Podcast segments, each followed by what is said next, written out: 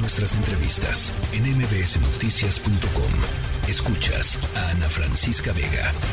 El IMCO hizo un y presentó un, un, estudio muy interesante en torno a lo que ve que podría suceder con eh, la, implementación del nuevo modelo educativo eh, a partir de, próximo agosto de este 2023 en nuestro país. Eh, un modelo que, de acuerdo con el IMCO, no está basado en evidencia y no cuenta, pues esto, con acciones concretas para ir materializándose adecuadamente en los salones de clases de pues las niñas y los niños alrededor de, de a lo largo y ancho de, de este país. Y una de las cosas que platicamos en su momento, ustedes lo recordarán, era si después de la pandemia, con estos eh, retrasos tan importantes que tuvieron los niños, eh, con estas carencias tan evidentes que, pues, que expuso la pandemia en términos incluso de infraestructura de muchas de las escuelas, era momento para presentar un cambio radical en la estructura de lo que van a aprender las niñas y los niños, es una, reforma al modelo educativo. Eh, y creo que ahí está pues el fondo del asunto. Fátima Mace, directora de Sociedad Incluyente del IMCO, me da muchísimo gusto como siempre, platicar contigo, Fátima. Igualmente, Ana Francisca, un gusto estar contigo y tu auditorio. A ver, pues cuéntanos qué hicieron y sus principales eh, conclusiones. Pues mira, en el marco de este Día Internacional de la Educación, eh, pues hicimos un recuento de eh, los cambios y las decisiones en política educativa que, que, se han dado en, en, los últimos años, ¿no? Y, y, justo como bien lo enmarcabas en esta introducción, pues hoy, digamos, la, la agenda está dominada por esta transformación educativa que se prometió desde el inicio de esta administración y que eh, pues espera que a partir de 2023, en agosto, pues se, implemente de manera generalizada el nuevo plan de estudios de educación básica que acompaña pues esta transformación. ¿Qué nos preocupa del plan de estudios? Bueno, es un documento hoy que es, eh, pues, plantea grandes objetivos, que me parece que en el fondo, digamos, la intención de tener eh, eh, una educación que esté mucho más integrada y que, y que incorpore los, los elementos del contexto en el que vive cada uno de los estudiantes, pues es bueno. El problema es que esto no se ha traducido en los documentos y en los materiales que se les dan a los docentes sobre cómo se pretende que se transforme el método de enseñanza, ¿no? ¿Cómo va a aterrizar este plan directamente en las aulas? Algo que eh, en, en enero se, lanza un taller, un, taller intensivo que pues se maneja como si fuera de formación eh, continua para los docentes, pero en realidad es más bien una instrucción de qué es este nuevo plan y cómo es que deberían ellos adaptarlos dentro de sus aulas.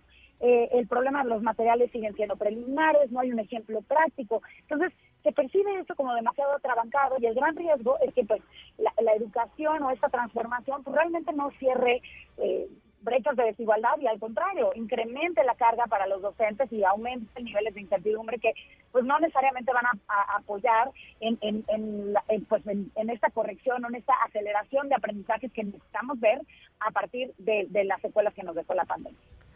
Eh, es, muy importante lo que dices, Fátima, y, yo le agregaría pues el tema de la infraestructura escolar. O sea, eh, a ver, tenemos un país atrasadísimo en educación, eso, eso no es novedad. Eh, consistentemente estamos por debajo del promedio cuando nos comparamos con, pues con em, con países de desarrollo similar al nuestro.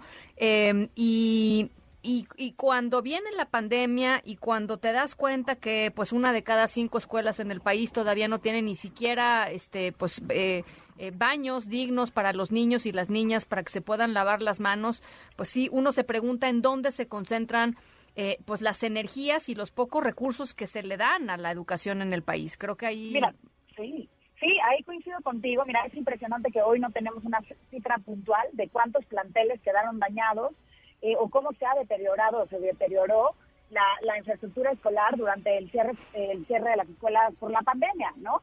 Y hoy creo que hay una gran apuesta ahí, que, que es este programa de la escuela es nuestra, que es el, el programa de la SEP que tiene más presupuesto, eh, y, que, y que creo que combina un par de cosas que me preocupan, ¿no? Porque es un programa que justo busca mejorar la infraestructura escolar, pero que a la vez le colgaron también los objetivos que traía el programa de las escuelas de tiempo completo, en donde se puede destinar una parte de los recursos para ampliar las jornadas, eh, para ampliar las jornadas, pues buscando, digamos, que mejore el aprendizaje de los niños.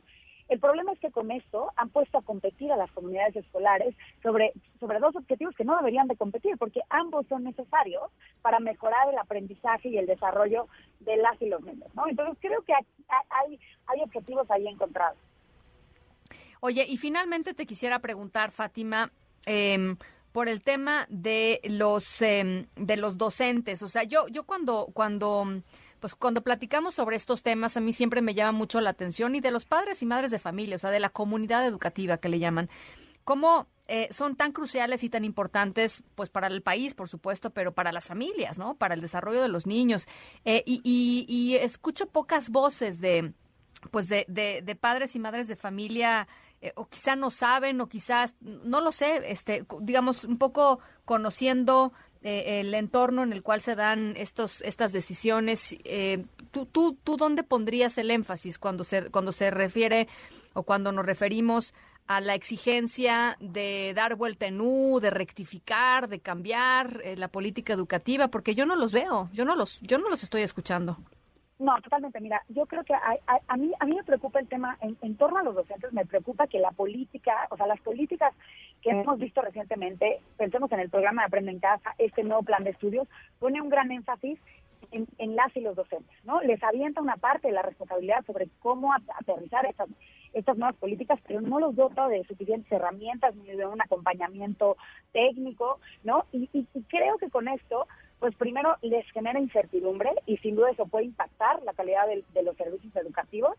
Y, y, en, segundo lugar, pues también abre oportunidades o brechas, digamos, de desigualdad, ¿no? Porque habrá contextos, o al menos de lo que yo percibí, de, de, lo que analicé sobre el taller de, formación que se dio en enero, pues habrá escuelas en donde eh, habrá docentes que puedan adoptar esto y que lo utilicen para, para explorar formas de, de, dar mejores clases o que, que pasen estos conocimientos, desarrollen los niños mejor mejores habilidades y competencias, pero habrá otros lugares en donde no, y, y, y, eso no cambie mucho, ¿no? Entonces, al final del día, por falta de materiales y de acompañamiento puntual y de realmente considerar a los docentes como, como una pieza fundamental en el proceso educativo, pues, pues puede haber ahí implicaciones importantes tanto para los docentes como para los estudiantes.